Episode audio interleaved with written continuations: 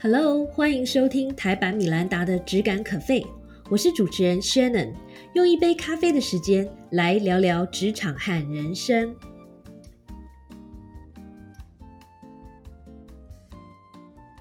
你快乐吗？这简单的四个字，近几年引起许多讨论和不同学术领域的研究。今天我要分享的这本书《创造快乐大脑》。重塑大脑快乐习惯，提升血清素、多巴胺、催产素、脑内啡中的内容，就是其中一本非常值得我们来了解、探讨的书。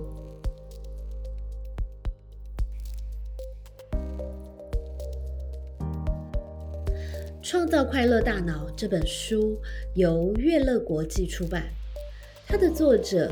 Loretta Bruni 博士是一位跨领域社会学研究的学者。在这本书里，他介绍了四种当我们感觉快乐时，大脑所释放的物质。它们分别是多巴胺、脑内啡、催产素和血清素。每一种快乐物质都能启动不同的良好感觉，也分别负责。不同的任务。那么，首先呢，是多巴胺这个快乐物质，它所启动的良好感觉呢，就是需求被满足的愉快感，就有点像是当我们做成一件事之后，我们会告诉自己说：“耶，我做到了。”那多巴胺的任务是什么呢？它的任务呢，就是激励我们呢，寻找我们需要的东西。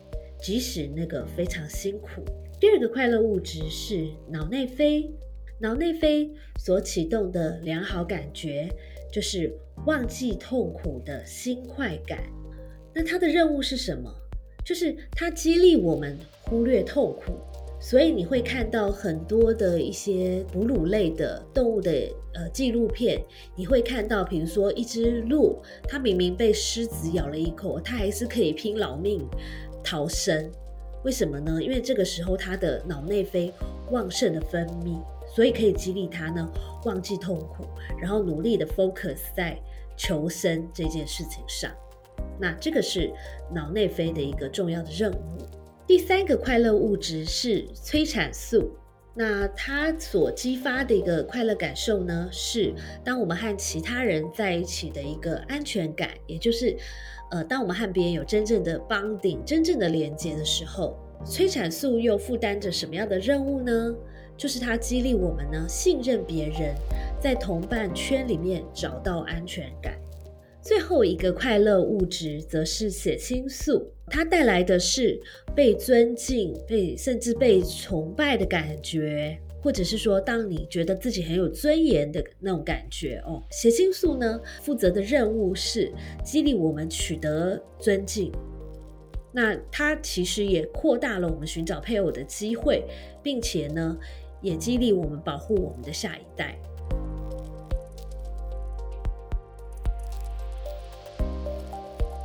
所以在谈要怎么才能让自己更快乐之前，我们先来谈谈大脑是怎么运作的。在我们的大脑皮层里面呢，存在着许多的神经元。每当我们做不同的事情的时候，或者是遇到不同的状况，都能刺激我们的神经元呢彼此连接。换句话说，在我们做第一次做一件事的时候，呃，对这件事情还不熟悉，就有点像是在这个乡间开凿一条小路。但是，当我们不断的重复做这件事，呃，不断的练习，越做越熟练的时候呢，这条路径就会从刚开始的小路，慢慢的被拓宽成高速公路，让大脑里的电流呢越来越容易通过。这就是为什么有些行为会变成习惯，例如我们为什么会习惯这个先刷牙再洗脸。或者是每天习惯走同样的路径去上班，在同样的地方吃早餐等等。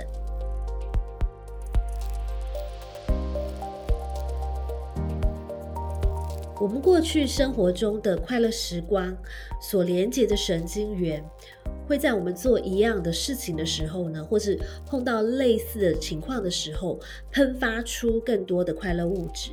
相反的，过去一些不愉快的经验所连接的神经元呢，则会警告我们要避免做哪些事，或者是哪些情境，因为这些事会让我们很不快乐。所以，再回到快乐的话题，为什么我们做某些事的时候会感到快乐？那往往是因为呢，第一次做这件事的时候呢，大脑里面一个以上的快乐物质启动了美好的感觉。例如以小朋友为例哦，很多孩子他第一次画画，并且把他的作品展示给大人看的时候，被大人夸奖说：“啊，你好棒哦，真是一个小画家。”那这个时候呢，他的血清素就被启动，然后就觉得。很很光荣，很有面子，所以从此以后他就会经常画画。那么，如果之后他每一次呃秀给别人看他的画画作品的时候，都还是被夸奖，那可能呢，他就会越来越常画画，然后越画越好，然后呢，可能会慢慢的发展出画画这项兴趣或是习惯。或者是当我们刚加入一个团体，觉得人生地不熟，但是如果有某些人呢主动的来关照我们，这个时候呢，我们的催产素呃开始旺盛分泌，而让我们感觉呢很有安全感，很有归属感，之后可能就会自然而然的经常想和同样的这些人互动，发展更深入的关系。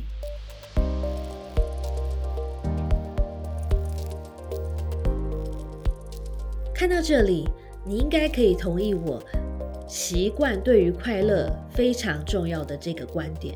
不过要注意的是，习惯有时候也是危险的。例如，如果我们过于追求多巴胺所带来的快乐，那可能会让我们不断的提高，呃，对于自我的要求，最后呢，搞到自己压力太大，甚至产生心理疾病也说不定。或者是呢，太沉溺于脑内啡带来的快乐，可能会转而追求人工的脑内啡，例如呢，变成酒精、毒品、性等等的这个重度上瘾者。同时，过度追求催产素带来的安全感和归属感，可能会让我们变成重度社交上瘾。那你身边应该也有这样的朋友，就是一秒钟不看讯息呢，就觉得浑身不对劲。最后过度追求血清素所带来的被人尊敬的美好感觉，可能呢会让我们看不到其他人的需求，或者是太过在乎外界的肯定。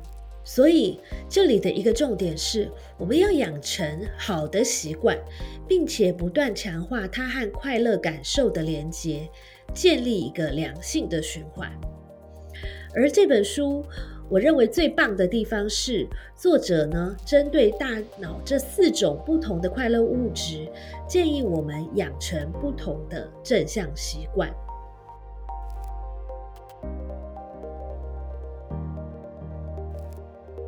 首先是多巴胺的正向习惯，呃，第一个呢就是庆祝小胜利。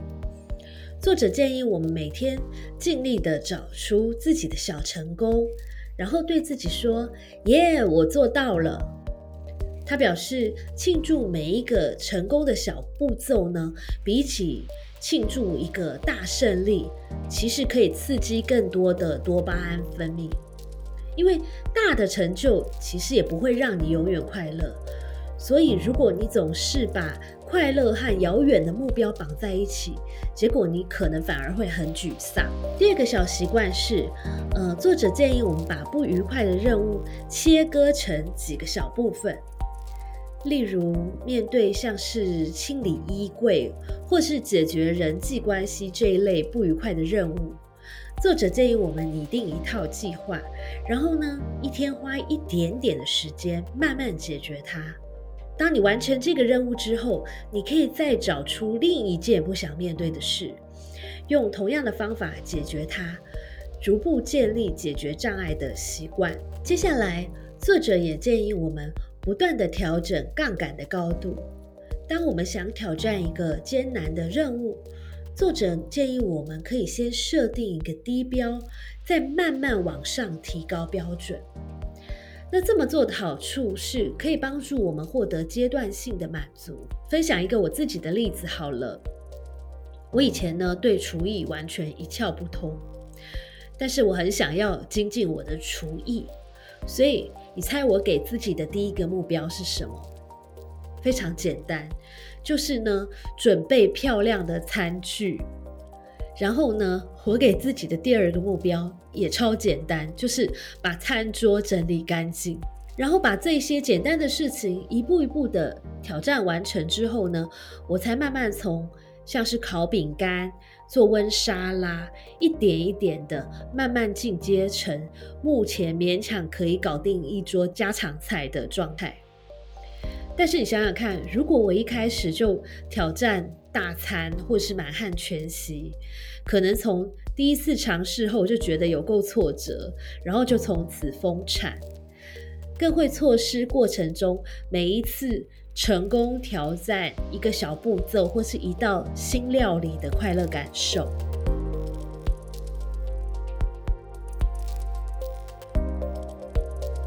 接下来，作者也分享了脑内啡的正向习惯。首先，最直接的就是他建议我们可以开怀大笑，因为大笑可以刺激内脏，并且刺激脑内啡的分泌。所以呢，我们每天要努力找出，或者是创造一个让自己开怀大笑的机会。除了大笑之外呢，很极端的是。偶尔大哭一下也是很 OK 的。你没有想到的是，哎，原来大哭也可以刺激生理反应，而产生脑内啡。那当然，作者呃在这边写大哭，并不是鼓励我们每天都去大哭一次，而是鼓励我们在想哭的时候就不要忍着，因为呢，大哭一场有时候是很健康的。而且，如果你有大哭过的经验，你有没有发现，其实，在你大哭一场之后，不愉快的感觉往往会过去，反而会留下很放松的感觉。那大家都知道哦，运动可以刺激脑内啡的分泌，让我们感觉快乐。因此，作者也提出了很多关于运动的建议。首先呢，他建议我们换一个运动的方式。如果你有固定上健身房的习惯，你是不是有一套固定的这个运动程序呢？比如说呢，先透过跑步机热身，然后再依照这个顺序做不同身体部位的重训。但是，其实当你反复的让同样的身体部位受力的时候呢，这个部位的受力必须要越来越大、越来越重，才能刺激脑内啡的分泌。这样下去可能会带来运动的伤害。相反的，如果你换一个比较少被锻炼的身体部位来锻炼呢，其实只要中度的运动就足以激励脑内啡的分泌。那如果你跟我一样不喜欢做重训，不喜欢上健身房的话，呃，作者建议呢，经常的伸展其实也可以呃刺激脑内啡的分泌哦。例如在看电视、讲电话、排队等等的日常活动中，加入一些伸展活动，就可以刺激脑内啡的分泌了。再来，运动的一个重点是要持之以恒，对吧？所以作者也建议我们呢，可以透过一些方法，让运动变得更有趣。比如说，在运动的时候听音乐，或是有声书，或者是甚至呃追剧等等的。那或者是你可以挑选一些像这个学社交舞这一类比较具备社交功能的这个运动项目，因为当运动变得有趣，才可以让我们持续的运动下去。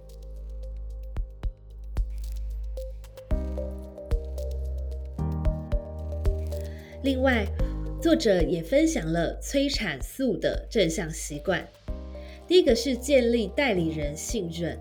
什么叫做代理人信任呢？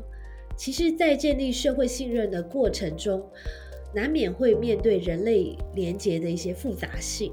如果你过去呢，对于这个建立呃社交关系比较陌生，不如先从建立代理人开始。比如说，养宠物就是一个很好的例子。当从养宠物或者是交一些数位电子朋友这一类呃没什么风险的尝试中，累积了足够的信任感和安全感之后呢，你才会更有信心向外拓展，建立更强大的社会信任基础。另外，成为值得他人信任的人也是一个很好的方法。作者表示。当我们被别人信任的时候呢，不管我们是不是信任对方，都会感觉良好。所以，我们可以创造更多让别人信任我们的机会，就更能享受催产素带来的美好感觉。接下来呢，拓展信任圈也是个好方法。与其躲在自己觉得有安全感的小圈圈，不如走出去，积极的拓展信任圈。并且建立一套信任确认机制，让自己在尝试中不断的学习什么叫做信任，哪些人又值得信任。再来的这个习惯我超喜欢，就是作者说呢，我们可以偶尔按摩一下，因为不论是自己帮自己按摩，或者是和家人之间互相按摩，或是享受专业的按摩服务。都能刺激催产素的分泌，让我们感到快乐。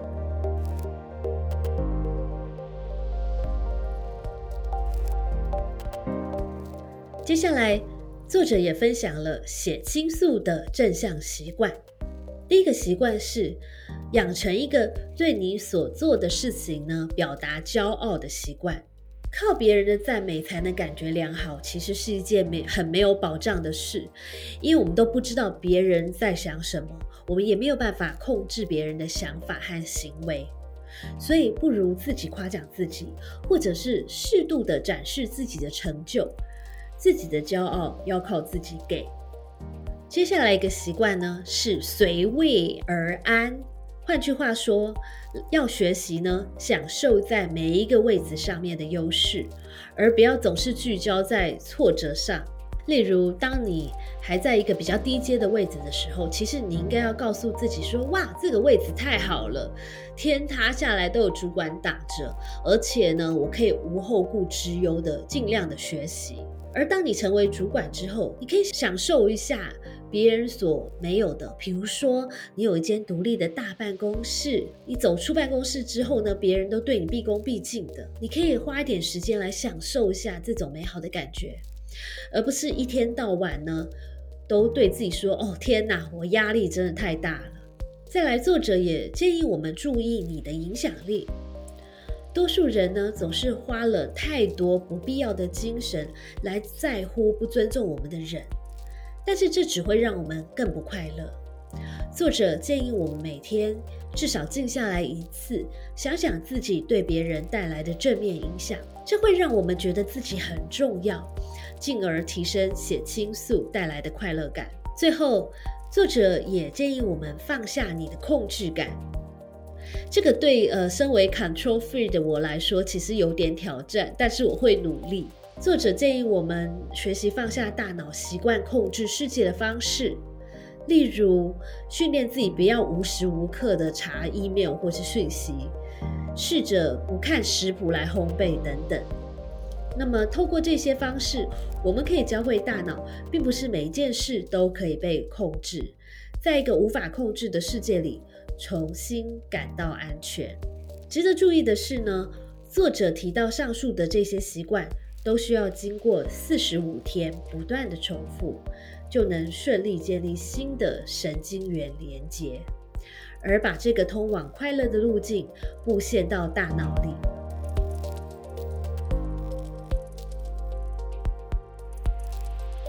看到这里，你可能会有个疑问：方法这么多。我是要从哪里开始呢？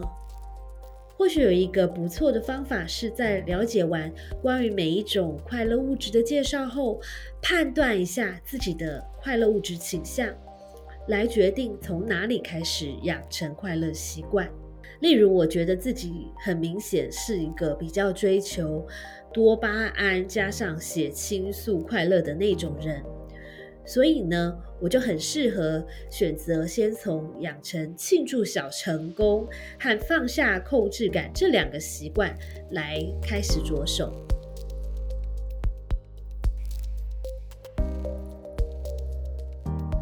不知道你的快乐指数倾向又是什么呢？你打算从哪些快乐习惯开始培养呢？不管你的决定是什么，都祝福你。可以在接下来的四十五天养成一个新的正向快乐习惯哦！加油，We can do it！谢谢收听今天的 Podcast，希望你喜欢今天的这杯咖啡。我们的节目名称是台版米兰达的质感可废。欢迎订阅我们的频道，分享你的想法，也可以追踪我的粉丝专业台版米兰达的创业笔记。我们下次见喽，拜拜。